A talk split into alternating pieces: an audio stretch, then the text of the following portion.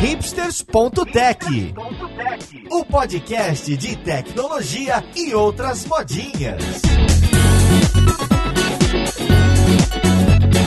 Olá, ouvinte, seja bem-vindo a mais um episódio do Hipsters.tech. Eu sou o Paulo Silveira e o assunto de hoje é meios de pagamento online. E olha só que bacana, quem tá trazendo esse episódio pra gente hoje é o PayPal, uma das empresas consolidadas do mercado de pagamento online, que foi a primeira a perceber que a gente tá fazendo um trabalho bem bacana com os desenvolvedores e vai trazer bastante informação sobre o passado, presente e futuro do pagamento online. Então vamos lá pro podcast ouvir esse assunto que é fundamental para você, desenvolvedor, seja front front-end, back-end ou especialmente os startupeiros.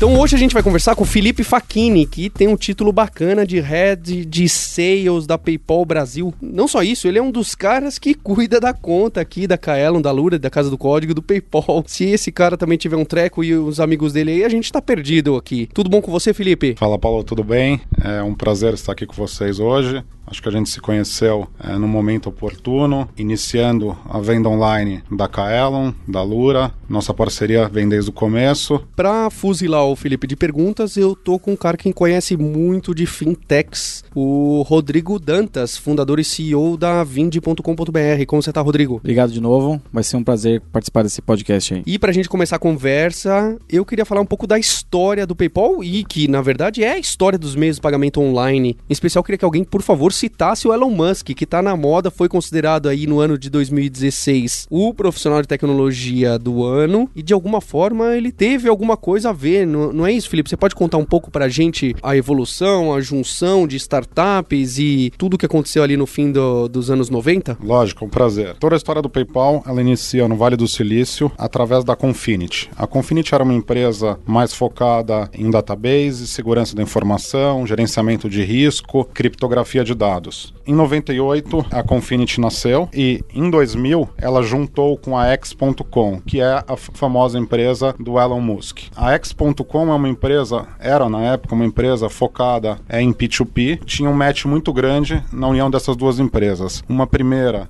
mais focada em risco, análise de risco, gerenciamento de fraude, com uma empresa de P2P. Essas duas empresas se fundiram em 2000 elas lançaram o primeiro Customer Service Center em 2001, a, mudaram o seu nome para PayPal. Isso lá nos Estados Unidos e basicamente aceitando, criando uma, uma forma de pagamento online para os americanos ou já tinha começado alguma coisa no mundo? Isso, era uma forma, tudo iniciou como uma forma de pagamento é, online para os americanos, né? Muito mais focado em P2P, então mais do que uma uma forma de pagamento, como transferir dinheiro entre as pessoas. Essa era a ideia inicial da empresa. Na sua evolução, ela passa a ser uma empresa que sai do P2P, né? Então ela começa a fazer pagamentos para vendedores também. Na época teve uma influência do eBay. Muitos vendedores do eBay passaram a usar essa incipiente solução da Confinity com a X.com para transferir dinheiro entre eles. Então, em 2000, quando o Elon Musk assumiu a gestão, eles viram uma grande oportunidade para começar a trilhar o caminho da PayPal uh, do que é hoje. Isso, então o eBay ainda não era nada vinculado oficialmente, ninguém era dono de ninguém até então. Ele não era dono, tá? A gente está falando aí mais ou menos de 2000, 2001. Ele não era dono, mas ele tinha é, muitos usuários que utilizavam a solução. Então, em 2001, a PayPal se tornou uma empresa pública e foi vendida por eBay em 2002. Ah, então hoje ela tá totalmente, ela até tá pública, mas através do eBay. Na verdade, não. Aí mais ou menos nos anos de 2001, 2002 até 2003, o Elon Musk, ele ficou como CEO da PayPal, dirigindo essa empresa até que houve a compra pelo eBay. E aí teve um longo período após essa compra. O eBay foi um grande impulsionador do negócio do PayPal por causa do seu marketplace e milhares é, de compradores e vendedores usando uma solução da PayPal, uma solução solução segura de meio de pagamento que possibilitou escalar o negócio. É, inclusive para adoção mesmo e, e, aceitação do público de pagamento digital, sem dúvida. Por isso que eu falei, né, que a história, acho que dos meios de pagamento digital se mistura com a história do PayPal. Isso, eu acho que o PayPal ele dava a, a aquela credibilidade, principalmente para vendedores informais que queriam receber e fazer pagamentos, e a PayPal sempre foi um meio seguro de possibilitar essa transação, essa transferência de dinheiro entre pessoas. Acho que é legal assim, a história do PayPal também ela também tem um impacto muito grande nos dias de hoje, né? Acho que pouca gente conhece o qual é esse impacto. Tem muito cara que estava no início do PayPal que hoje é investidor de, de startups que estão presentes na nossa, na nossa vida. Então, nós estamos falando aí de Facebook, Airbnb, LinkedIn. Todo mundo conhece essas empresas, mas não sabe que isso também teve na fundação do PayPal, como os caras que criaram. Então, assim, tudo esse negócio que a gente está usando, esses aplicativos, essas horas que a gente está perdendo hoje, tem alguns culpados positivamente que foram caras que estavam no início do PayPal. Então, é uma empresa de pagamento, não simplesmente uma empresa de pagamento, mas que hoje ainda tem impacto nas nossas vidas. E se não tivesse dado certo, a gente não estaria indo para Marte daqui a cinco anos, Exato. não é?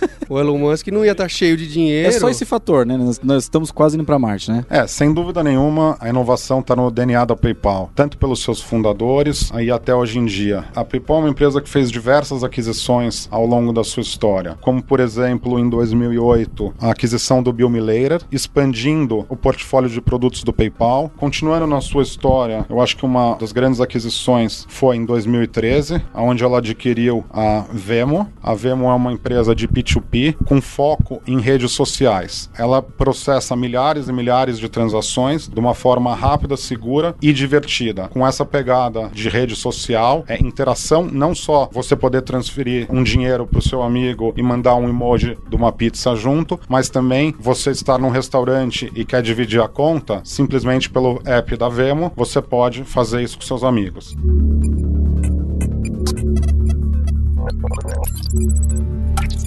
Em 2013 também, o PayPal adquiriu a Braintree, uma das startups do Vale do Silício mais inovadoras, que possibilitou a PayPal operar de forma mais ampla. Basicamente, o que a Braintree faz, ela é um hub de pagamentos com uma integração muito simples que permite que os vendedores ofereçam diversos meios de pagamento através dessa solução. Acho que um comentário também é que a Braintree é amada pelos devs lá fora. É, É uma- é- As APIs, quando você vai ver comparação de API lá fora, fatalmente um dev que conhece muito API acaba escolhendo Braintree. É, quem já entrou no, no site da Braintree fica exatamente com essa impressão, né? Ela é developer friendly, não é? Isso aí. Você entra, ele já tem ali, não lembro, não sei se como que tá agora, mas no segundo page down e tal, ele fala, olha, tá aqui a API, você vai mandar esse JSON, vai devolver esse JSON, você vai, ah, não, você quer Python, você quer não sei o quê. Então tem aquele foco, não no cara que é do mercado, que usa um marketplace como eBay, Mercado Livre ou, ou- ou algum desses grandes, mas sim em você ouvinte e o que eu acho legal, né? O PayPal também ficou de olho e falou, opa, pera lá, a gente se popularizou muito com essa parte de venda e, e aquele pequeno mercante, mercador, não sei como assim como falar, mas também agora tem essa visão, opa, ferramenta que conversa diretamente com o desenvolvedor, que a página do desenvolvedor não tá lá escondida no suporte, etc, para não assustar o meu cliente principal. Ele é o meu cliente principal. Então, é, tanto a Vemo quanto a Braintree me, me parecem fazer muito sentido, até porque o PayPal tem que correr atrás dessas startups concorrentes e o que, que o mercado tá fazendo.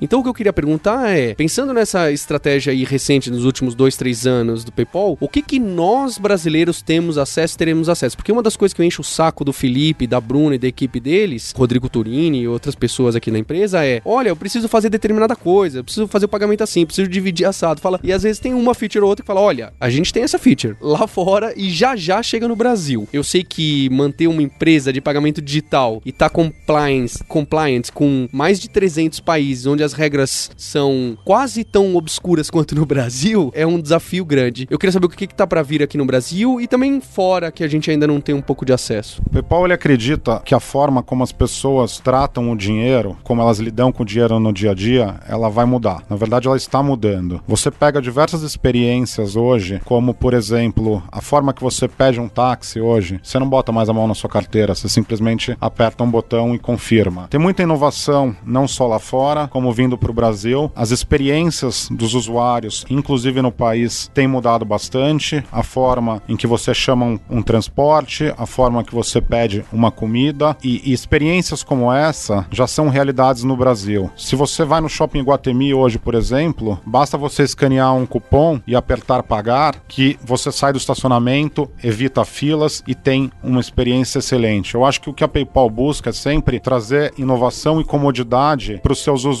através dessas experiências. E a realidade dos desenvolvimentos globais, elas não estão muito mais longes como aconteciam no passado. Hoje a PayPal, ela opera em mais de 200 países e ela aprendeu a escalar esses produtos de forma muito rápida. Apenas como referência, um dos nossos grandes lançamentos recentes de 2016 é o OneTouch. O OneTouch é uma ferramenta de tokenização. Em menos de seis meses já tinha sido escalado para mais de 150 países.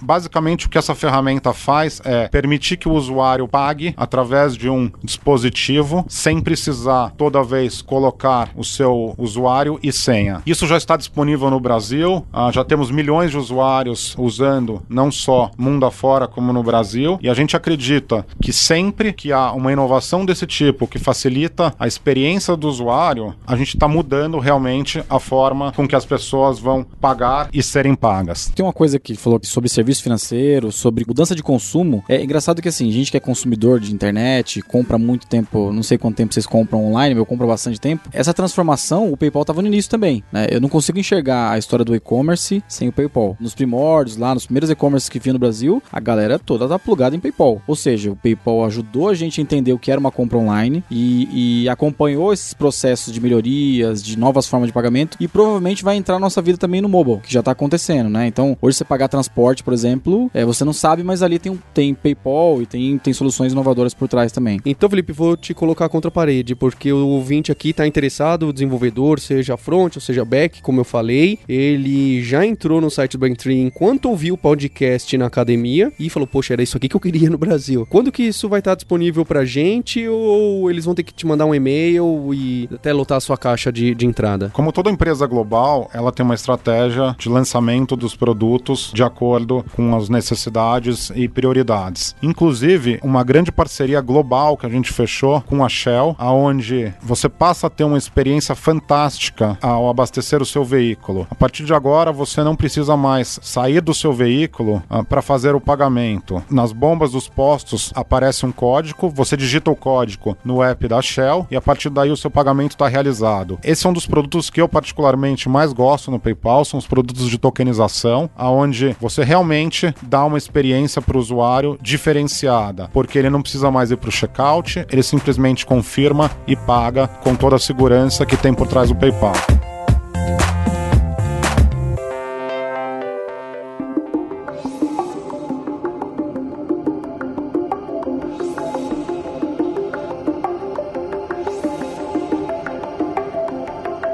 O ouvinte certamente tá falando, ah, pergunta do Bitcoin. Então eu queria saber do Bitcoin, que eu considero hoje. É claro, tem muita gente fazendo Bitcoin no Brasil, tem algumas empresas que estão fazendo direitinho, umas startups, mas de qualquer maneira ainda é um trabalho bem grande, em especial porque eles precisam tomar muito cuidado com fraude, origem de dinheiro e etc. Como que o PayPal enxerga, não necessariamente Bitcoin, mas sim essas moedas complicadas, porque eu imagino que para uma corporação do tamanho do PayPal, falar de uma moeda que não é aceita no país e que está se transformando transformando em dinheiro é algo que não só beira, né? Porque é algo até ilegal, não sei qual é o, o, o status, ou beira o cinza, não é? Beira essa, esse lugar cinza aí que ninguém sabe se pode, se não pode. A gente acredita e a gente incentiva a inovação, o uso de novas tecnologias, abertura de novos negócios e dá para o cliente a flexibilidade e a liberdade de escolher dentro de uma carteira como ele quer pagar, desde que seja de uma forma segura e confiável, dentro do, do ecossistema de meios de pagamento, é sempre uma solução interessante. A gente incentiva mudanças que tornam o processo e as regras de pagamento mais fáceis e mais confiáveis. Em relação ao Bitcoin especificamente, a abordagem ela não é diferente em relação a outras fontes de financiamento. O que a gente procura sempre fazer é garantir que os usuários PayPal, tanto vendedores como compradores, eles terão uma experiência segura. O que eu posso contar em relação ao Bitcoin, o PayPal em 2000 2014, ele fez uma parceria com três grandes players, processadores líderes de Bitcoin, a Coinbase, a Bitpag e a GoCoin. É uma moeda nova, a gente está caminhando, avaliando e eu não, não consigo te prever o futuro do que vai acontecer com essa forma de pagamento, mas a nossa posição é sempre estar aberto para novas tendências.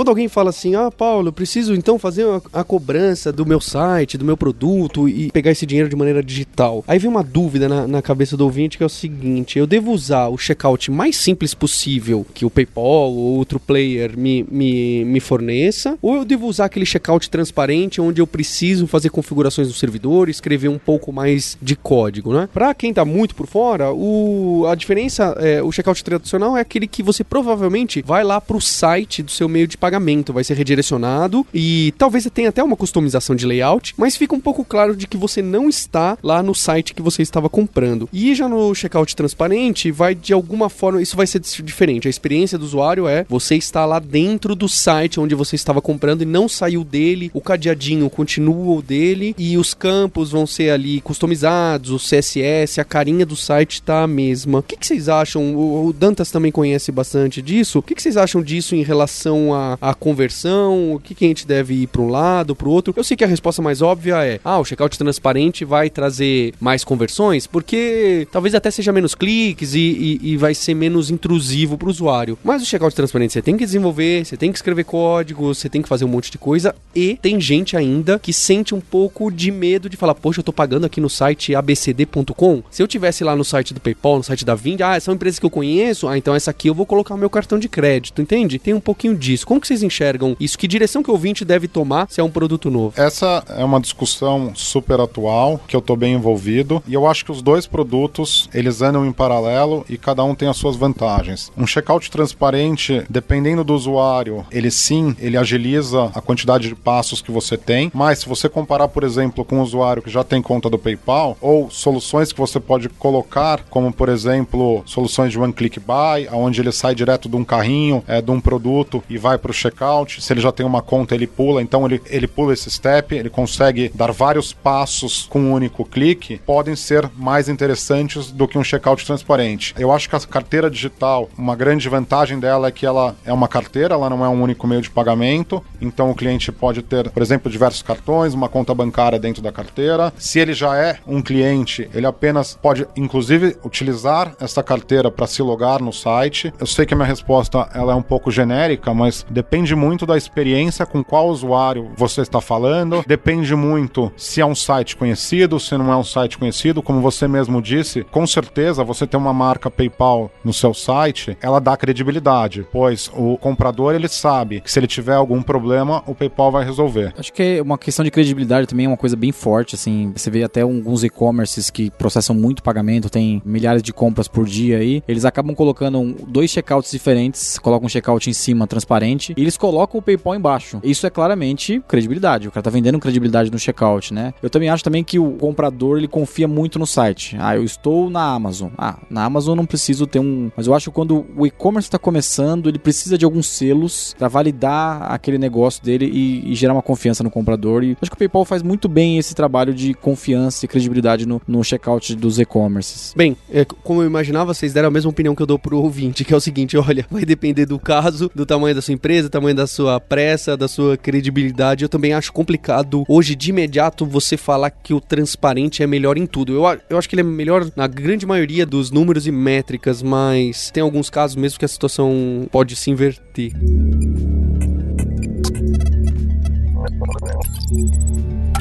Uma outra pergunta que aparece bastante de startupeiro e, e de ouvinte é na monetização é da recorrência. Hoje tem muito do, olha, o segredo da sua startup é você encontrar uma fonte de renda recorrente. Eu acho que você ter uma fonte de renda recorrente é sem dúvida um negócio muito interessante. Acho um pouco exagerado o pessoal do startup dar aquela impressão de que ah, é só fazer isso que aí vai dar certo, né? Esse é, é um dos primeiros problemas que você vai ter que é gerar o primeiro real. Mas tudo bem. Queria saber de vocês dois como que tá isso. O Rodrigo Rodrigo Dantas tem um livro que basicamente fala sobre a economia que é, é recorrente, né? Economia do acesso recorrente. Queria saber de vocês dois como que vocês enxergam. Se tem muito cliente que tá jogando para esse lado, mudando a forma que presta serviço ou às vezes até produto para uma forma recorrente aqui no Brasil. Eu particularmente eu estudei bastante o PayPal no início do antes de montar a Vind também, que o PayPal tinha um negócio com o Magento que funciona, funciona muito bem ainda, que era o, o recurring, né? A função recurring dele lá. E eu acho que os primeiros bons projetos de recorrência que eu vi na, na online foi Magento mais PayPal. Inclusive, se você pegar as documentações ainda do Magento, ainda tem coisas nativas do PayPal lá para criar serviços de assinatura. Então, também começaram antes nesse conceito de criar lojas viáveis para lançarem produtos de assinatura, seja físico ou digital. Isso foi legal ter visto isso no início também. É, a gente volta a um produto que é o meu produto favorito no PayPal, uh, que é o Reference Transaction. É um produto de tokenização que aí você realmente tem a flexibilidade de cobrar recorrente e cobrar da forma que você deseja através desse token. Isso significa que você, com esse produto, você tem a liberdade de fazer exatamente o que você quer. Uma recorrência mensal, quinzenal ou uma cobrança esporádica. E dessa forma, você, vendedor, consegue vender diversas vezes para o seu cliente sem ter que toda vez levá-lo para o checkout. Isso com certeza vai aumentar a sua conversão. Eu conheço produtos de vocês dois envolvendo recorrência, sei que são maduros, mas a minha pergunta é justo sobre o quanto ela se encaixa pro, pro vendedor, porque o que eu enxergo é muito vendedor correndo para recorrência, às vezes de uma maneira até um pouco um pouco abrupta aí e tenta falar não, a gente precisa migrar para recorrência e eu preciso encontrar um produto recorrente de qualquer forma e acaba trocando os, os pés pelas mãos. Vocês também veem um pouco disso? Todo produto ele tem o seu mercado. Todos os filmes que eu assisto são através de um sistema de recorrência. A forma como eu escuto música hoje é através de recorrência. A forma como eu faço cursos online é através de recorrência. Então eu acho que ele tem o seu mercado, ele não é para todo mundo. Então a startup que ah, deseja ter recorrência, ela tem que primeiro avaliar se a recorrência faz sentido para o negócio dela ou não. Tantas, você que já viu muita empresa de produto recorrente aí das mais diferentes possíveis, o que, que tem de produto interessante aparecendo aí que você falou, poxa, isso tá se encaixando? Ou às vezes até o contrário, olha, acho que esse aqui às vezes não é um, algo que não se encaixa muito bem. É, o que tá acontecendo são os grandes varejistas, é, principalmente quem já tá no, no tem grandes e-commerces, eles criando novos produtos dentro da, da própria operação recorrentes, né? Então, a gente tem um exemplo, por exemplo, a Península, que é o fundo do Abel Diniz, investindo na Wine.com, já temos um movimento de um grande varejista entrando em recorrência, né? O Walmart lá fora tem produtos recorrentes. É, o Submarino tem agora o, o Prime deles também. Aí você vê, Unilever tem assinatura de, de lâmina, Procter Gamble é, tem assinatura de lâmina. Então, você, o, que, o que eu tô vendo muito legal e, e, saudável é o grande varejo entrando no modelo recorrente, um pouco mais maduro do que, o, dos, do que os negócios que entraram agora. Um, um case bem legal, assim, que, que eu acho que esse é um cara que vai incomodar os grandes varejistas de uma forma mais rápida. É uma empresa chamada Home Refill, não sei se vocês conhecem Home Refill. Case bem legal e é, é como se fosse o, a sua cesta básica recorrente. Mas eles estão fazendo isso de uma forma muito profissional, como ninguém tinha feito no Brasil antes. E eu acho que se, que se alguém veio para incomodar os varejistas é, para olhar isso e, e, ver que precisa criar um, um, modelo recorrente dentro dessas operações também, porque o comércio sofreu muito né, com, essa, com a situação do país, é o Home Refill. Mas a gente tem outros cases, assim, a gente tem é, os, os, os, caras de alimentação estão fazendo um trabalho muito bom. Eu gosto bastante do Fresh Time, gosto bastante do Home Refill, eu gosto do Gluten Free Box, que esses caras que têm é, assinatura de, de snack saudável, de comida saudável, eles resolvem um problema gigantesco, que muita gente tem aversão à lactose, açúcar, a glúten, e os caras estão crescendo não porque é, tá na moda, porque eles resolvem problema mesmo com a alimentação, né? Então. Eu, eu tenho procurado um, um, produto que é o muito, muito gluten box. Esse eu não achei ainda, mas quando tiver, eu, eu vou ser assim, muito açúcar, muito gluten box. é, eu acho que o, o, o grande desafio da recorrência uh, é como uh, uh, esses vendedores vão colocar no mercado produtos que vão manter a atratividade durante um longo, um longo tempo. então, ele precisa sempre ser criativo e entregar produtos que no longo prazo vão manter a satisfação dos seus clientes para que não cancelem as recorrências. Acho que o ponto é, você fez uma pergunta boa, eu concordo com o Felipe nesse ponto, que é, não é para todo mundo mesmo, né? Então, ah, eu já, já vi assinatura de sapato. Pô, mas será que sapato é tão recorrente assim? Será que tem um consumo que eu preciso usar todo dia e eu gasto ele e daqui uma semana ele não tem mais e vou precisar comprar de novo? Então, os, os grandes projetos de assinatura no país, aí você pegar desde vinho, cerveja, até a farmácia em casa, são caras que realmente vendem produtos que são altamente consumíveis no dia a dia. Então, é, é comida, é beleza, é saúde. Se o cara consome mais ou menos, acho que não é um produto de assinatura, não vai, não vai fazer muito sentido a assinatura. Eu gosto muito dos produtos altamente recorrentes. Então, tipo, é lâmina. Pô, o cara tem que fazer barba todo dia. Então, ele precisa consumir aquilo todo dia. Nós aqui no podcast do Hipsters não fazemos a barba, mas você tem uma certa razão.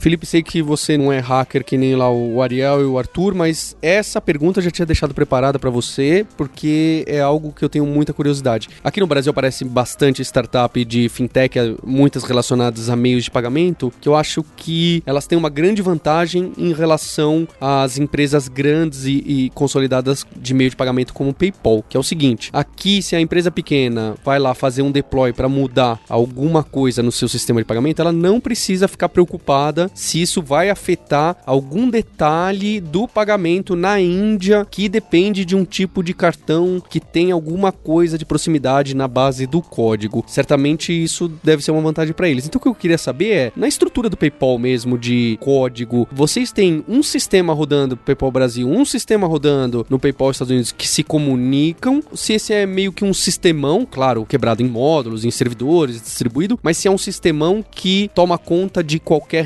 requisição independente do país. São diversos servidores espalhados pelo mundo com backups, mas com um único sistema. E para garantir que todos os deploys, novas funcionalidades vão ser implementadas sem problema, elas são amplamente testadas, tem diversas equipes nesse processo, o ambiente de sandbox, aonde nada sobe sem testar todos os processos antes. Inclusive de, de vários países diferentes, não é? Inclusive de vários países. E não só no momento do teste, como após os releases, tem diversas equipes que estão para dar um suporte pós-implementação. O que garante que, se acontecer algum tipo de problema, ele vai ser solucionado ah, da forma mais rápida. Acho que a dica é digita no Google Command Center PayPal. Tem uma foto emblemática do, do centro de comando do PayPal que tem é uma, uma, foto que viralizou e mostra o centro de comando do PayPal. É absurdo, assim, o centro de comando de tecnologia e de KPIs que os caras acompanham. Essa foto ficou bem famosa entre os devs. Eu quero ir lá e tirar da tomada lá, só pra ver o que acontece, ver se os caras aguentam mesmo. Eu estive nesse centro, é um negócio fenomenal. É, ele fica na Califórnia, em San José. Eu tava com um grupo de mais ou menos umas 20 pessoas voltando num curso interno do PayPal e a gente passou dentro desse centro. É realmente chocante, impressionado. Cada pessoa que fica lá dentro tem na sua mesa de 3 a 4 telas, fora a quantidade de telas, gráficos e monitoria que tem em volta. Além disso, e é também como uma curiosidade, tem uma parede de vidro para uma sala de reunião logo atrás dessa sala, com uma cadeira da Enterprise, da StarTech, com o botão de pânico.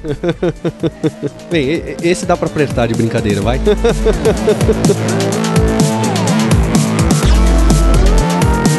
Queria agradecer bastante a presença do Felipe Facchini, do apoio do PayPal ao podcast e a toda a equipe do PayPal que fez esse episódio acontecer. E falar que também uma coisa que eu acho muito legal da empresa é que tem muito desenvolvedor brasileiro trabalhando lá. O desenvolvimento deles acontece lá fora nos Estados Unidos, mas tem um pessoal que manja pra caramba trabalhando aqui no Brasil para realizar as integrações que nunca são simples, as integrações de meio de pagamento, especialmente com as empresas grandes. E agradecer a presença mais uma vez do Rodrigo Dantas da Vindi pelo seu conhecimento e tô deixando alguns links aqui no post, inclusive a foto do central de comando do PayPal que parece a NASA e também um link para os empregos e vagas abertas do PayPal, você desenvolvedor que está interessado em trabalhar numa dessas pioneiras de meio de pagamento. Queria agradecer você ouvinte pelo seu tempo. Fica um convite para a gente se encontrar na semana que vem. Até mais. Tchau.